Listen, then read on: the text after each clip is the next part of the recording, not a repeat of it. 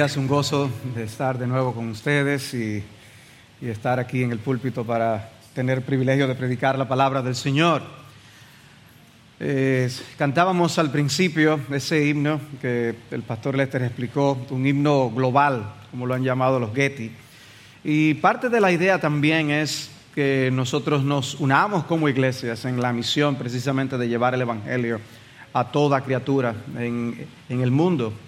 Eh, se han cantado en los últimos años diversos himnos y, en ese sentido queremos eh, recordar, antes de predicar la palabra del Señor, a nuestro hermano Jonathan Ruiz de la iglesia del Redil del Envigado en Medellín, Colombia, porque él está partiendo en el día de hoy precisamente a visitar y, y sustentar, apoyar, dar apoyo a un misionero que ellos han enviado a las selvas del Amazonas en Colombia. Así que yo quisiera él me envió una foto ya en el avión en el día de hoy, viajando hacia la población para irse acercando y adentrando a la selva. Y obviamente son condiciones eh, que pueden surgir cosas inesperadas. Eh, hay exposición a enfermedades aún, eh, hasta por lo que se come, por los insectos.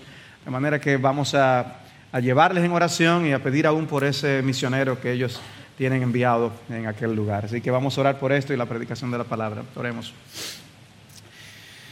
Padre, queremos darte gracias por el privilegio que es nuestro, el maravilloso, glorioso privilegio de cantar de que tus misericordias son nuevas cada mañana. ¿Qué sería de nosotros si no fuera por tu gracia? Bendecimos tu nombre, te alabamos por tu majestad y por tu bondad. Queremos, Señor, rogarte por nuestro hermano Jonathan Ruiz y pedirte que lo cuides bendigas el propósito de este viaje, de dar apoyo al misionero que ellos tienen allí en el Amazonas. Es una área difícil, es un ministerio difícil. Te rogamos que tú bendigas a ese misionero, la labor que está realizando y que esta visita de Jonathan venga a ser de mucho estímulo y de ánimo para sus corazones. Te oramos que cuides a Jonathan y que le lleves con bien hasta su destino y allí le protejas de todo mal que Él sea de gran bendición para todos allí. Y aquí, Señor, una vez más, insistimos que nos bendigas, insistimos en que seas tú quien nos hables, insistimos en que Cristo pueda ser visto glorioso en la solución que Él es para el gran problema del hombre, porque te lo pedimos en Cristo Jesús. Amén.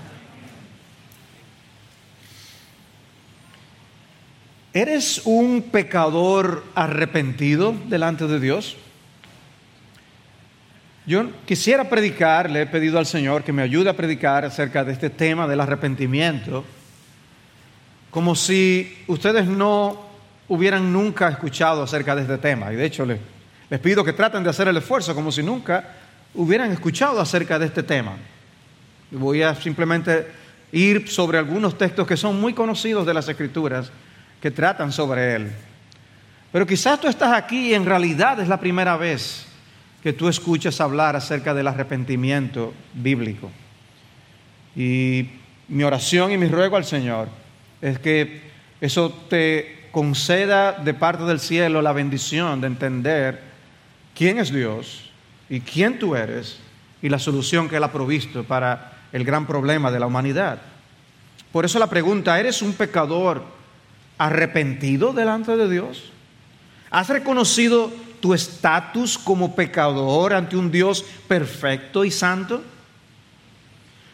Y si ya eres un pecador penitente y arrepentido, ¿estás practicando el arrepentimiento? ¿Qué tan real es el arrepentimiento en tu vida? ¿Vives con una actitud conforme a la de un arrepentido? ¿Cómo tratas con tus pecados? Provocan dolor en tu corazón, contrición, pesar por hacer, decir, pensar cosas que no son agradables a Dios? ¿O justificas lo que tú haces sin mayor perturbación?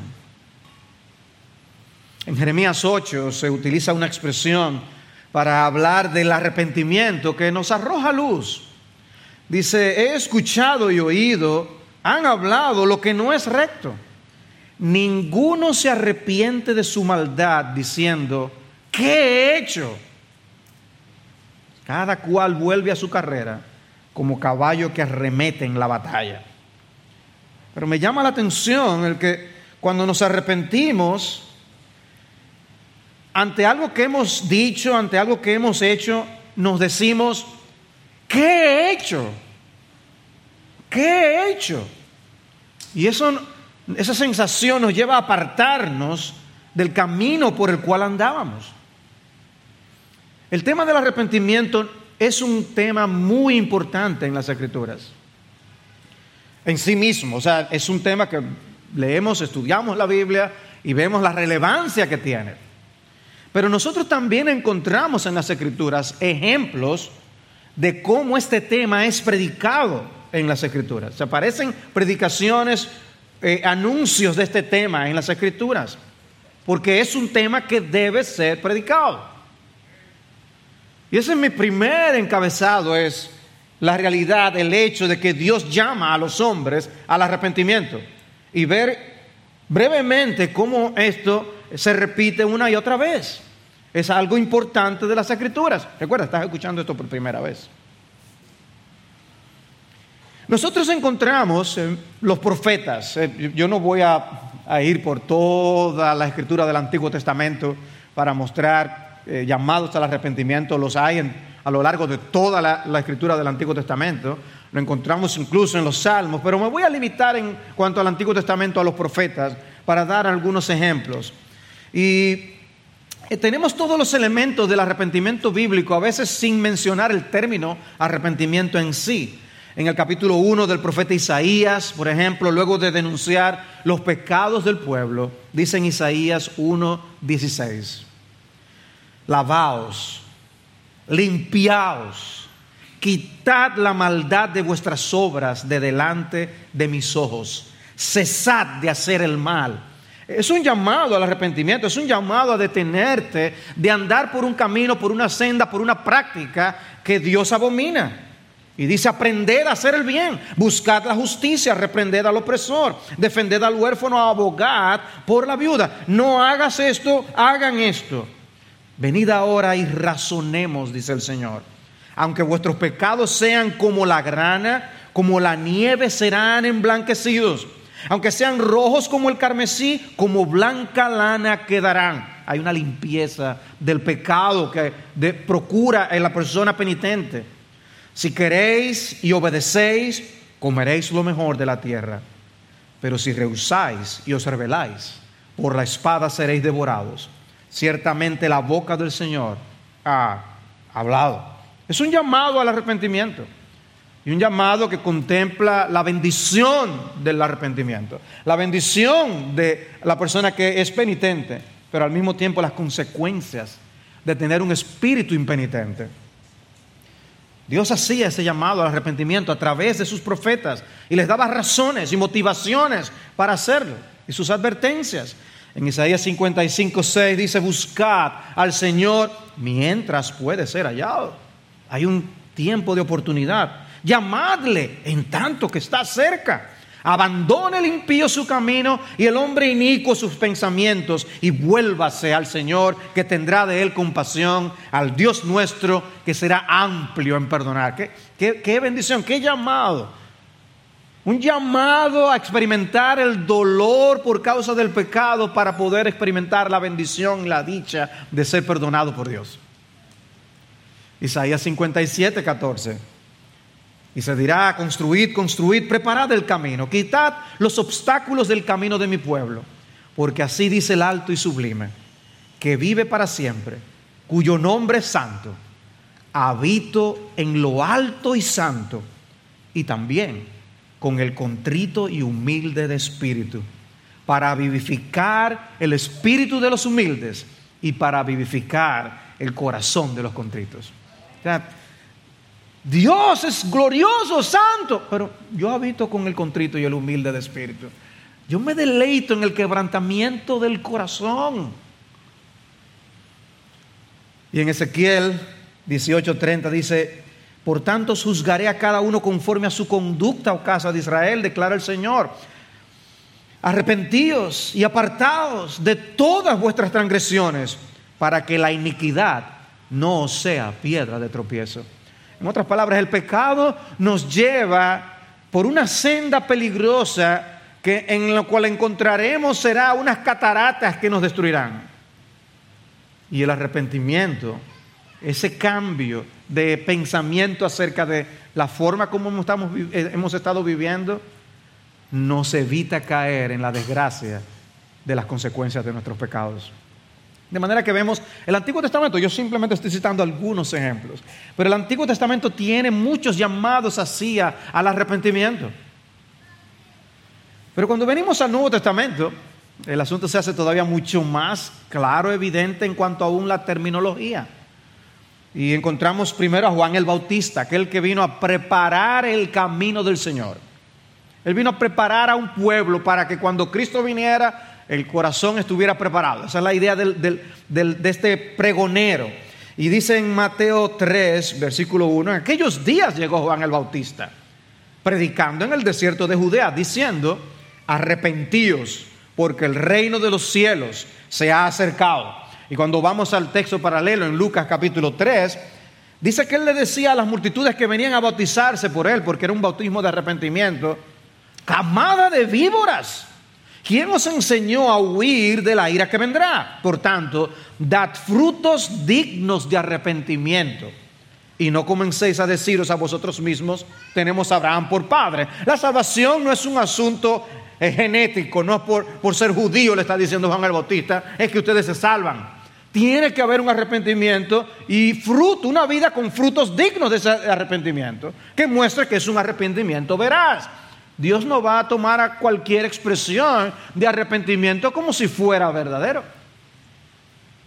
Haced frutos dignos, dad frutos dignos de arrepentimiento. Porque os digo, Dios puede levantar hijos a Abraham de estas piedras.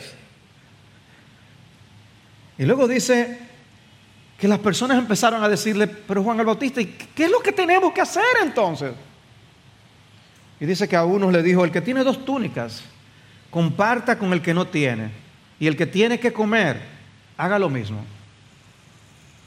La Biblia aclara mucho que la salvación no es por obras, que no es lo que nosotros hacemos, no es por hacer una buena obra, una obra de generosidad, que nos ganamos el cielo. No es por eso que Dios perdona nuestros pecados.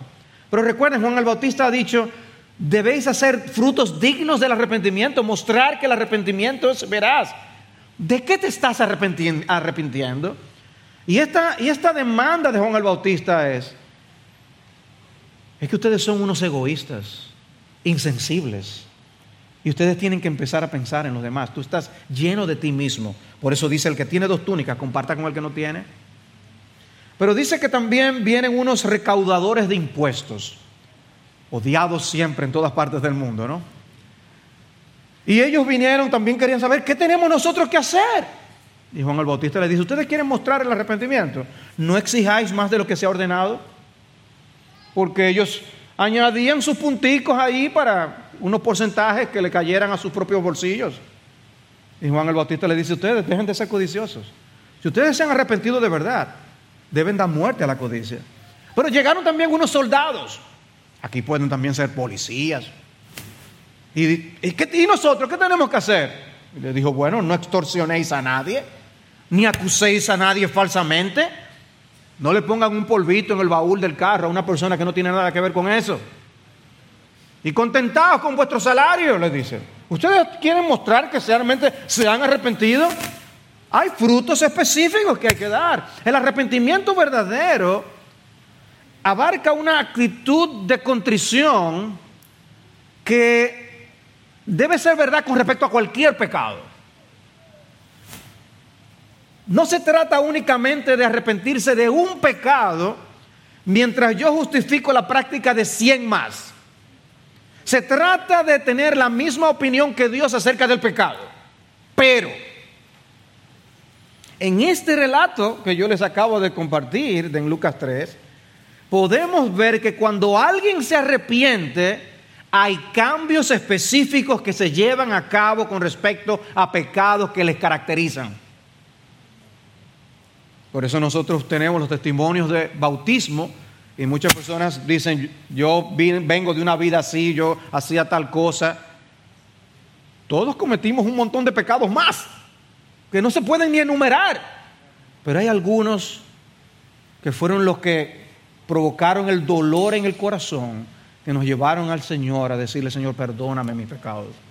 Hay algunos pecados particulares, específicos, con los que tú has lidiado, que tú los confiesas, no los confesamos todos, no nos bastaría la vida para poder hacerlo. De manera que tú estás arrepentido. Tú te has arrepentido de tus pecados, de pecados que te han marcado, cosas que tú has pensado, dicho, actitudes que tú has asumido a lo largo de todos los años de tu vida. ¿Tú estás arrepentido realmente? ¿Y estás dando los frutos dignos del arrepentimiento? ¿Has preguntado qué haremos? ¿Y realmente estás haciendo las obras, los frutos dignos de ese arrepentimiento? Pero no solo Juan el Bautista, el Señor Jesucristo predicó el arrepentimiento. Cuando Jesús dio inicio a su ministerio, lo primero que se dice que él predicaba era el arrepentimiento. Mateo 4, 17. Desde entonces Jesús comenzó a predicar y a decir, arrepentíos, porque el reino de los cielos se ha acercado. Y conocemos muy bien aquella expresión que él dijo, yo no he venido a llamar a justos, sino a pecadores, al arrepentimiento. Cristo hizo de su predicación una predicación de arrepentimiento, un llamado al arrepentimiento. Tenemos también el texto de Lucas 13 que fue leído y cómo Cristo insiste y dice, si no os arrepentís, pereceréis. Y habla de lo que pasó con aquellos judíos a quienes sufrieron una gran calamidad. Y yo me pregunto, ¿a cuántos ha llamado al arrepentimiento esta pandemia en el mundo entero? Porque es la voz de Dios diciendo que nosotros no somos suficientes, que somos pecadores, que somos limitados, que somos débiles, frágiles. Y que la vida debemos aprovecharla para su gloria. Si no os arrepentís, pereceréis. De ahí viene el título de mi sermón. Si no te arrepientes, si no te arrepientes, las consecuencias son severas y eternas. Jesús también habló del arrepentimiento en parábolas. Como cuando dijo, os digo que de la misma manera habrá más gozo en el cielo por un pecador que se arrepiente que por 99 justos que no necesitan arrepentimiento. Y obviamente está haciendo referencia a gente que se cree justa. En otras palabras, Cristo no se lleva de las apariencias y dice, ay, qué bueno tener esos 99, que lucen tan santicos.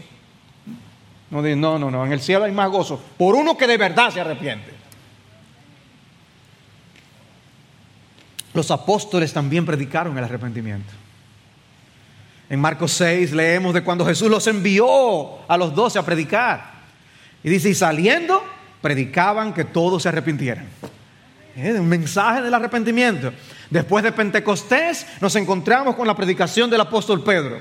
Hechos 2.38. Y Pedro les dijo, arrepentíos y sed bautizados cada uno de vosotros en el nombre de Jesucristo para perdón de vuestros pecados y recibiréis el don del Espíritu Santo. Hechos 3.19, el mismo Pedro una vez más. Por tanto, arrepentíos y convertíos para que vuestros pecados sean borrados a fin de que tiempos de refrigerio vengan de la presencia del Señor. Pero no solo Pedro. En Hechos 26, el apóstol Pablo está relatando cómo fue su conversión, dando su testimonio ante Agripa y cómo Dios le hizo un testigo del Evangelio. Es, es, tan maravilloso lo que Dios hizo con este hombre, que lo transformó de ser un perseguidor de los seguidores de Cristo a ser un proclamador de Cristo. Y dice Hechos 26, 18, para que abra sus ojos a fin de que se vuelvan de la oscuridad a la luz y del dominio de Satanás a Dios. Oh, hermano, ¿has pensado que tu salvación implicó eso? Que tú fuiste sacado del dominio de Satanás para que reciban por la fe en mí el perdón de pecados y herencia entre los que han sido santificados. Por consiguiente, oh rey Agripa, yo no fui desobediente a la visión celestial, sino que anunciaba primeramente a los que estaban en Damasco, también en Jerusalén, después por toda la región de Judea, por todas partes está diciendo, y aún a los gentiles que debían arrepentirse y volverse a Dios haciendo obras dignas de arrepentimiento. El mismo mensaje. El mismo mensaje. El tema del arrepentimiento es crucial en las escrituras. Y el Nuevo, la Biblia, Antiguo y Nuevo Testamento nos muestran que es un tema que debe ser predicado.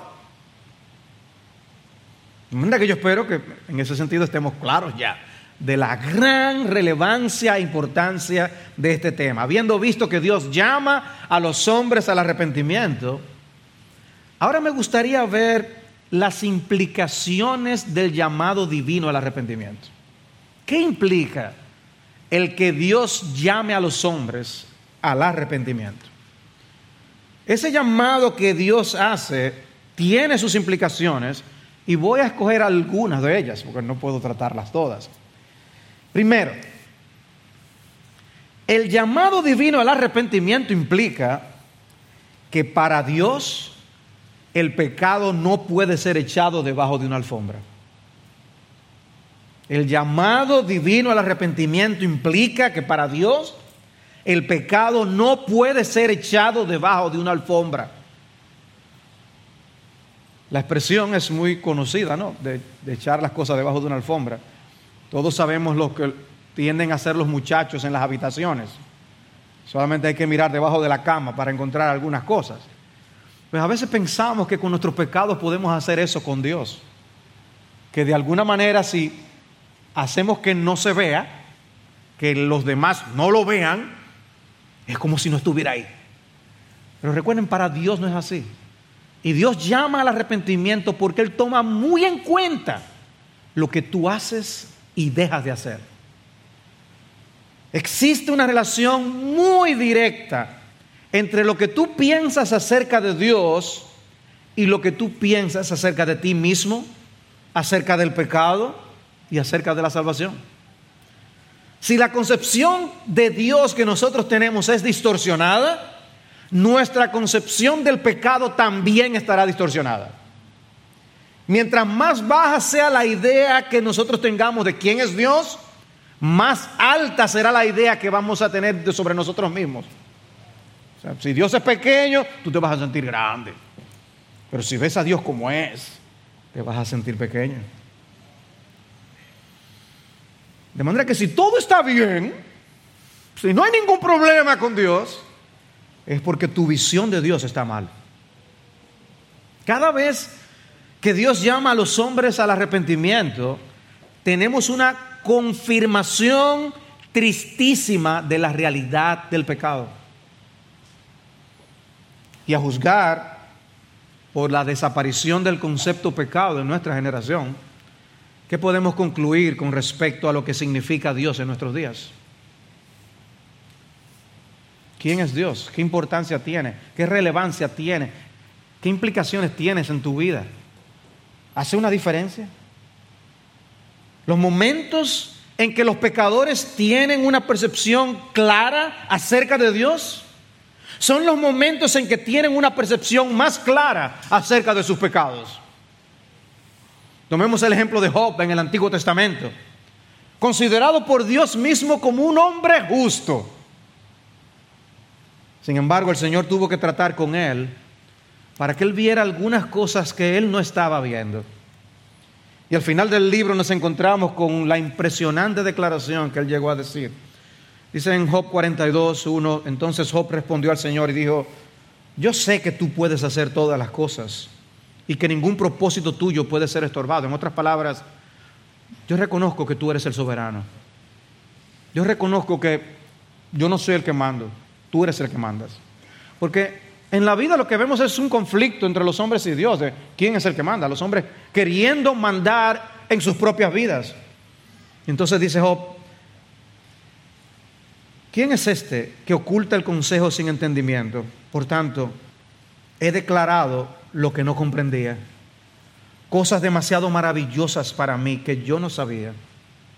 Escucha ahora y hablaré, te preguntaré y tú me instruirás. Está citando a Dios. Dice, yo he sabido de ti solo de oídas, pero ahora mis ojos te ven. Por eso me retracto y me arrepiento en polvo y ceniza. En la, visión de Dios que él ahora tiene le llevó al arrepentimiento. En el versículo 3 admite que habló cosas que realmente no entendía ni sabía, cosas que eran más grandes que él. A veces nuestras reacciones nos hacen decir cosas que, que nosotros pensamos que estamos claros en el entendimiento de esto. Y Dios viene y nos muestra cómo son las cosas en verdad. Y decimos, ups, yo pensaba que sabía. Pero él ahora tiene una comprensión de Dios que le permita tener una mejor comprensión de sí mismo. ¿Y a qué le llevó eso? Al arrepentimiento. No nos arrepentimos más porque no conocemos más a Dios. Podemos mencionar igualmente el ejemplo del profeta Isaías en Isaías 6. En ese capítulo leemos de cómo él tuvo una visión de la gloria de Dios en la que seres impresionantes como los serafines, proclamando a gran voz la santidad de Dios, hicieron que Isaías se sintiera como el pecador más grande del lugar. Si el uno al otro daba voces diciendo, Santo, Santo, Santo es el Señor de los ejércitos, llena está toda la, la tierra de su gloria. ¿Y a qué le condujo esa clara apreciación de la gloria de Dios que él no había tenido antes? Bueno, él ahora pudo hacer una evaluación más precisa y correcta de sí mismo. Y en lugar de ínfulas de grandeza, él pudo apreciar mejor su propia bajeza. Entonces dije, ay de mí, porque perdido estoy, pues soy hombre de labios inmundos y en medio de un pueblo de labios inmundos habito, porque mis ojos han visto al Rey, al Señor de los ejércitos. ¿Qué le hizo tener esa comprensión ahora? La visión que tenía de Dios. Esa relación entre el conocimiento de Dios y nuestro reconocimiento de los pecadores que somos, también la podemos ver en un pasaje del Nuevo Testamento, y es en Lucas capítulo 5. Entonces quizás recordarán esa historia de cuando el Señor se coloca en la barca para predicar y luego de, hablarles, entonces Él pide que ellos se pongan un poco más adentro en el mar y que arrojen sus redes. Y oh, todas las redes llenas de peces. imaginen el momento, distraídos completamente. hay que sacar estos peces. ¡Wow! ¡Increíble! Y ellos están entretenidos sacando peces y viendo a ver cómo. Hasta que Pedro vuelve en sí. Un momento. ¿Qué es lo que está pasando aquí? Y se dio cuenta de quién era Jesús. Y él reaccionó. Dice, al ver esto, Simón Pedro cayó a los pies de Jesús diciendo, apártate de mí, Señor, pues soy hombre pecador. Porque el asombro se había apoderado de él y de todos sus compañeros por la redada de peces que habían hecho. Y lo mismo le sucedió también a Jacobo y a Juan, hijos de Zebedeo, que eran socios de Simón. Socios en el, en el negocio de pescar precisamente. Ellos tenían experiencia en esto. Pero Jesús sacó una pesca que ellos nunca habían visto. Y le dijo el Señor, no temas porque desde ahora tú serás pescador de hombres. Y dejándolo todo, le siguieron. ¿Qué encuentro? ¿Qué encuentro con el Señor? Si nosotros realmente vemos a Dios haciendo estos llamados al arrepentimiento, es porque la concepción que Dios tiene del pecado puede ser muy diferente de lo que nosotros tenemos. Ver la santidad de Dios, ver el carácter justo de Dios, debe hacernos a nosotros vernos a en nuestra propia luz, quiénes realmente somos delante de Dios. Y si tú no te arrepientes, sino que minimizas lo que has hecho contra Dios y su palabra, perecerás eternamente. Para Dios el problema del pecado es algo muy serio y solo el arrepentimiento bíblico será válido para tu perdón. Cada vez que escuches la nota eh, que hay en la Biblia, sea usando el término arrepentimiento, sea usando expresiones que hablan del arrepentimiento y lo describen, Tú estás siendo llamado a verte a la luz de la santidad de Dios. Hermanos, personas que nos visitan, no es el estado en el que está el mundo allá afuera. Lo que nos debe hacer a nosotros evaluar cómo estamos nosotros. La verdad que no estamos tan mal, porque mira cómo están las cosas allá afuera. No, Isaías de seguro que tenía la mejor boca de Israel. Y él dijo, yo soy un hombre de labios inmundos. Tú te has arrepentido de tus pecados. Tú estás practicando el arrepentimiento y la sensibilidad al pecado. O hace mucho que tú no tienes un encuentro con Dios de esa índole.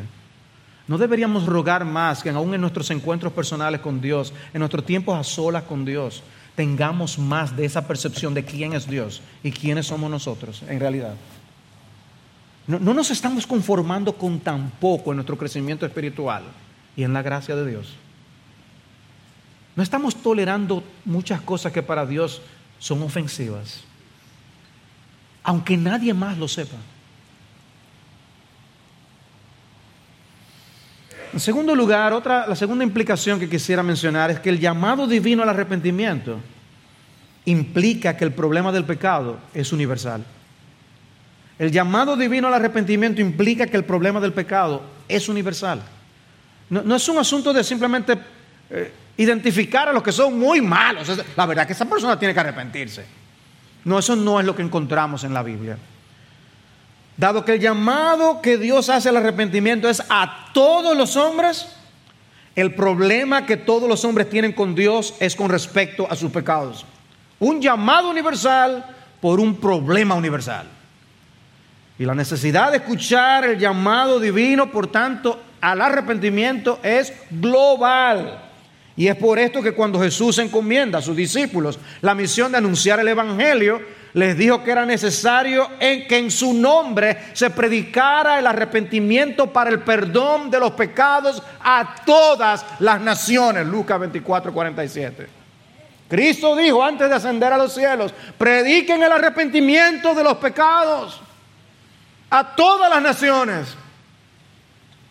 Esa es nuestra misión. No solo lo hicieron los profetas y Juan el Bautista y Jesús y los apóstoles. La iglesia de Cristo tiene que estar comprometida con la proclamación de esta verdad del Evangelio. La necesidad del arrepentimiento no era un asunto de los judíos, a todas las naciones. En Hechos capítulo 17, Pablo está predicando, está hablando en una ciudad gentil, de no judía. Y dice, por tanto, habiendo pasado por alto, Hechos 17:30, por tanto, habiendo pasado por alto los tiempos de ignorancia, Dios declara ahora a todos los hombres en todas partes que se arrepientan.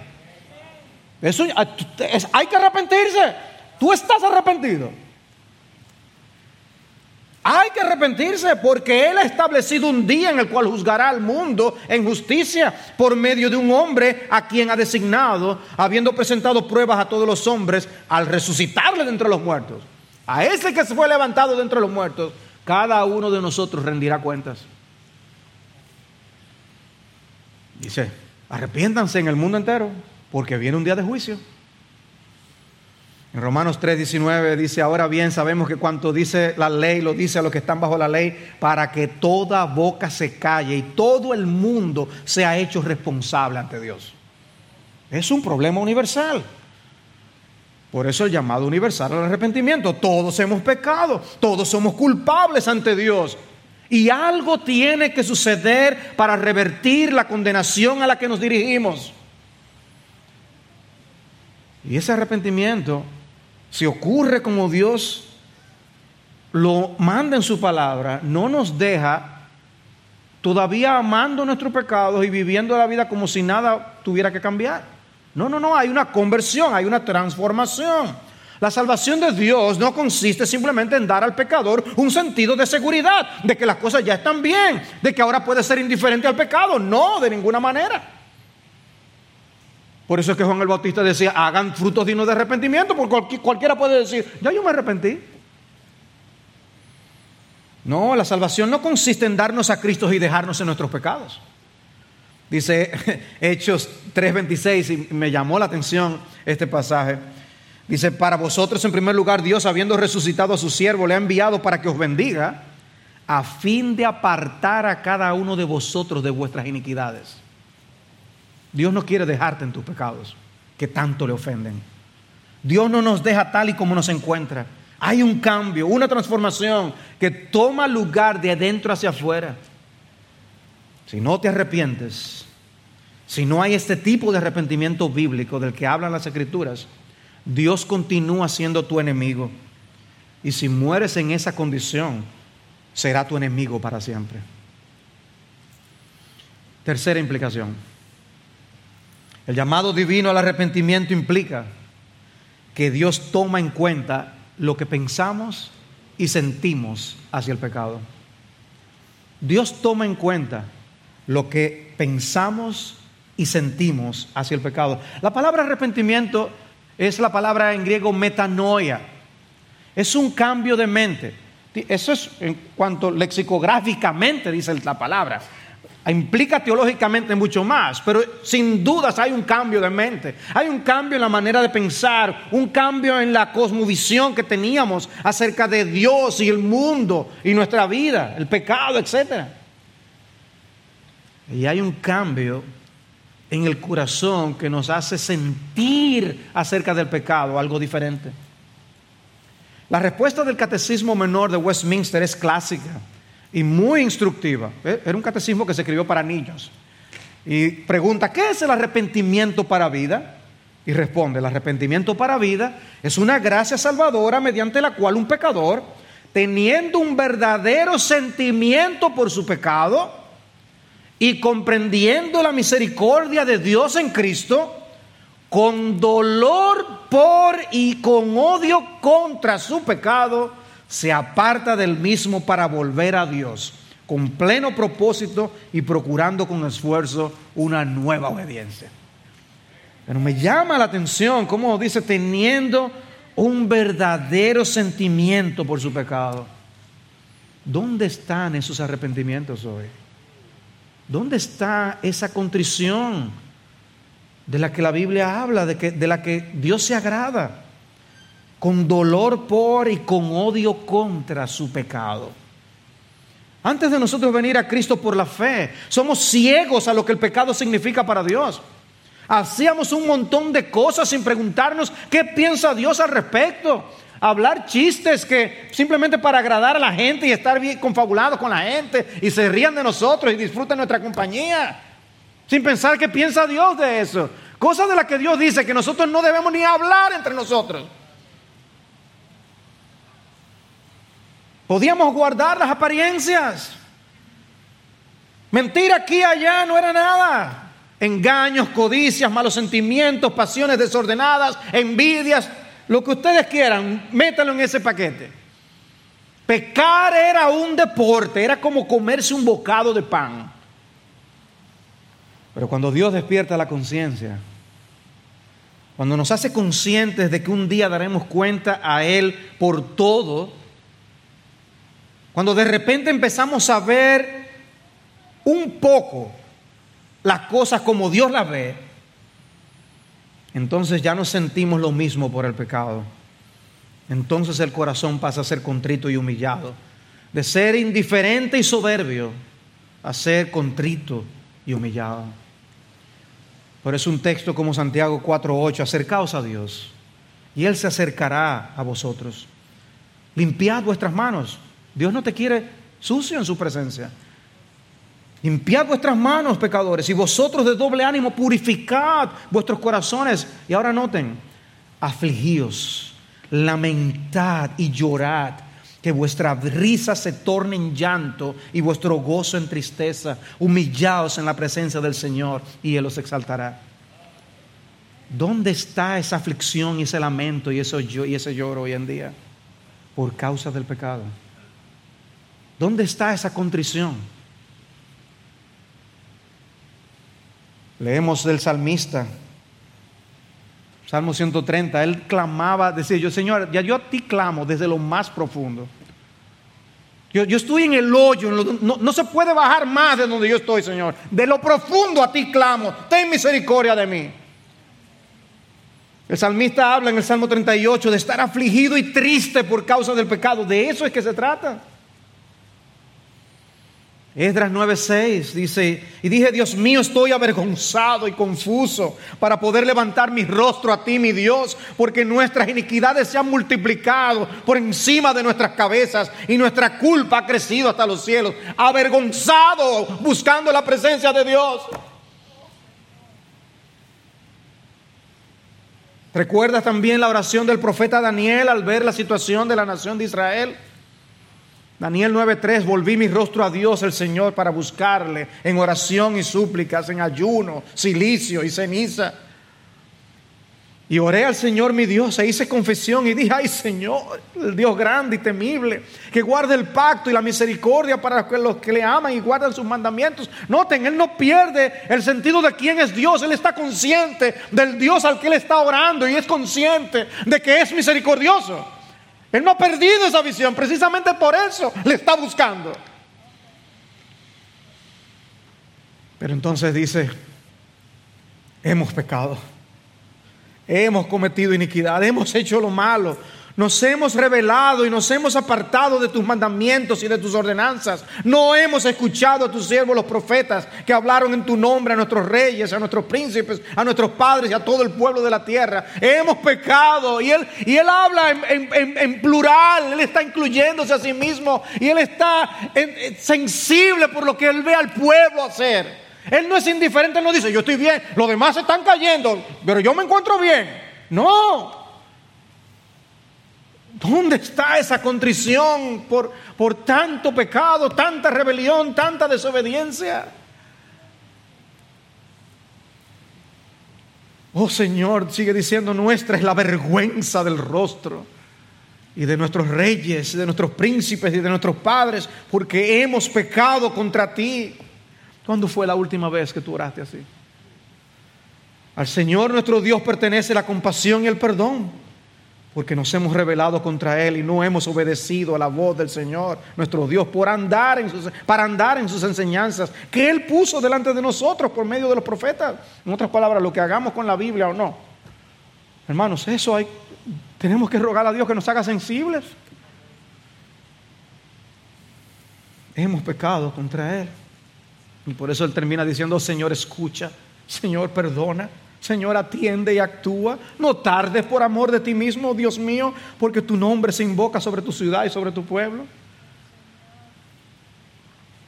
O el lenguaje de Joel 2:12, aún ahora se declara el Señor, volved a mí de todo corazón, con ayuno, llanto y lamento. Rasgad vuestro corazón y no vuestros vestidos Volved ahora al Señor vuestro Dios, porque Él es compasivo y clemente, lento para la ira, abundante en misericordia y se arrepiente de infligir el mal. Vez tras vez, vez tras vez, un llamado al arrepentimiento y sus siervos tornándose en arrepentimiento a Él, porque Él es misericordioso. Si nosotros cantamos que su gracia es mayor que nuestras maldades, amados hermanos, no es para que vivamos en el pecado sino para que vivamos más en ese trono de gracia, para poder recibirla en el momento que tanto la necesitamos. Precisamente una de las obras del Espíritu Santo, ¿cuál es? La convicción de pecado. Y gloria a Dios por eso, porque si no estaríamos entregados al pecado, endurecidos. Hay un sentimiento de vergüenza que experimentan los que se arrepienten. Por eso Pablo habla en Romanos 6 de cosas de las que antes nos enorgullecíamos y de las que ahora nos avergonzamos. ¿Has sentido esa contrición? ¿Has experimentado esa humillación?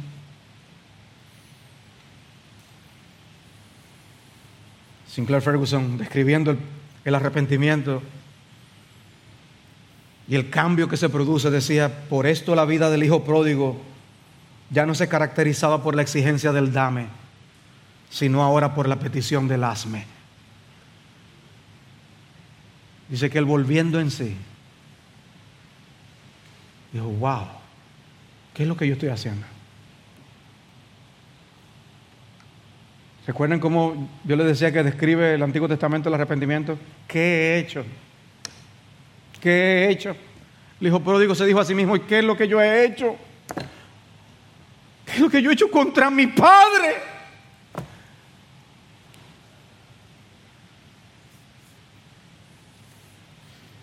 Y cuarta implicación, el llamado divino al arrepentimiento implica que en Dios hay remedio para todo tipo de pecadores.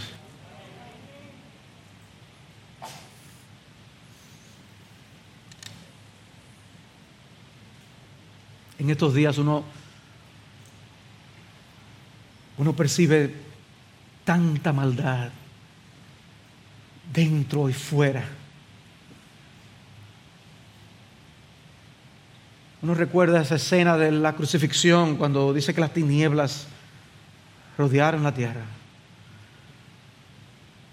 Vivimos en días donde las tinieblas están rodeándonos de una manera muy fuerte.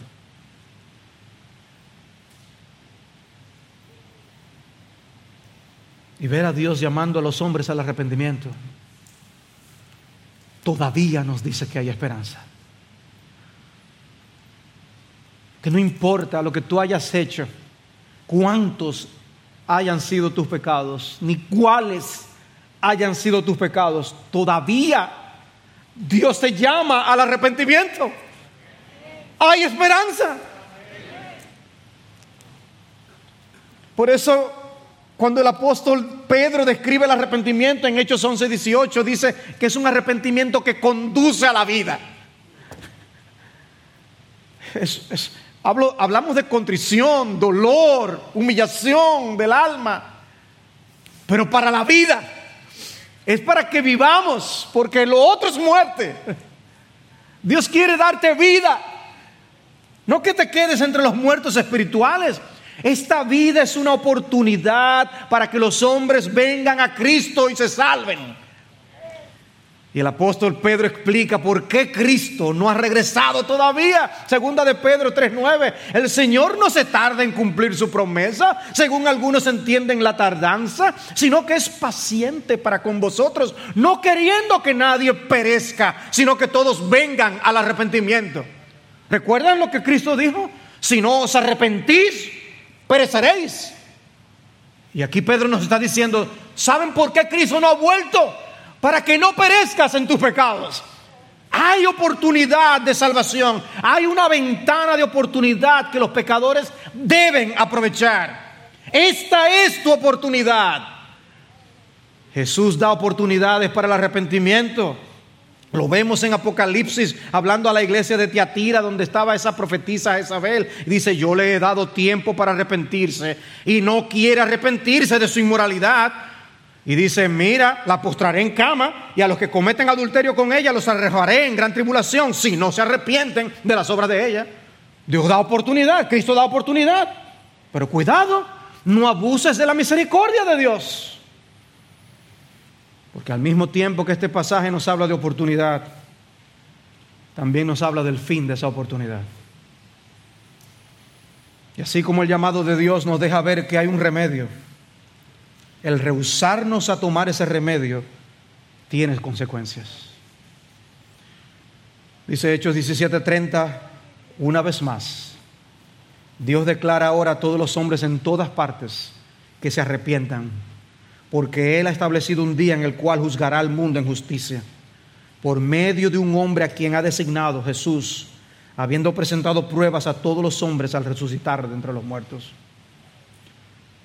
Sin arrepentimiento no habrá perdón de pecados. Morir en nuestros pecados implica condenarnos. Si no te arrepientes, perecerás. Y piensas esto, hombre, dice Pablo en Romanos 2, tú que condenas a los que practican tales cosas y haces lo mismo, que escaparás el juicio de Dios.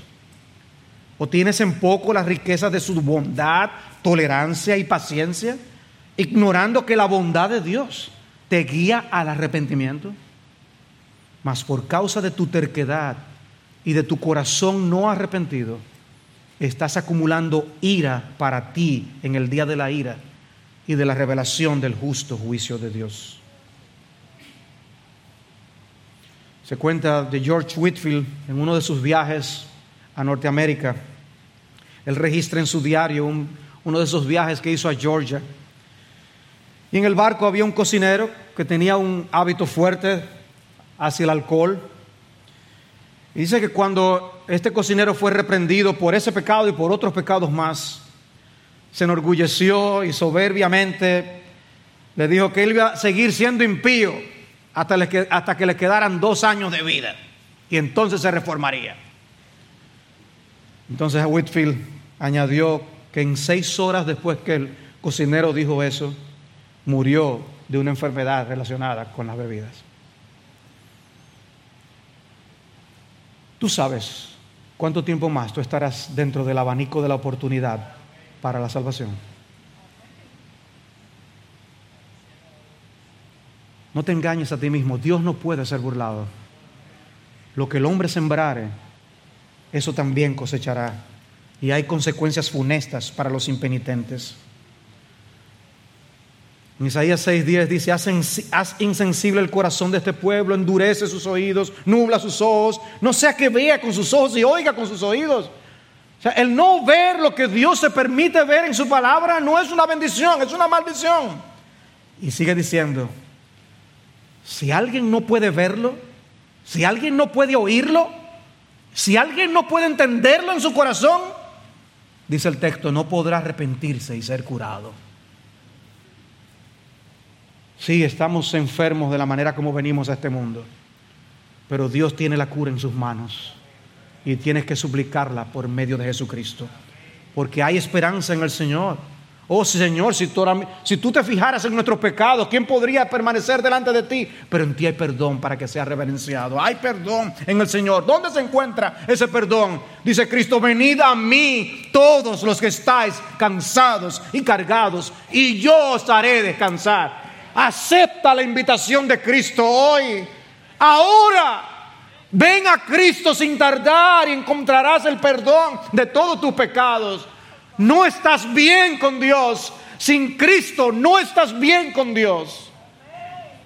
Arrepentíos y convertíos. Volveos, volveos de vuestros malos caminos. ¿Por qué habéis de morir? Pregunta el Señor. Yo no me complazco en la muerte del impío pero si no te arrepientes, un día te encontrarás cara a cara con Dios. Todos nos encontraremos cara a cara con Dios. Pero habrá un, océano de diferencia entre encontrarnos en aquel lugar habiéndonos arrepentido de nuestros pecados o habiendo sido obstinados y endurecidos por nuestros pecados.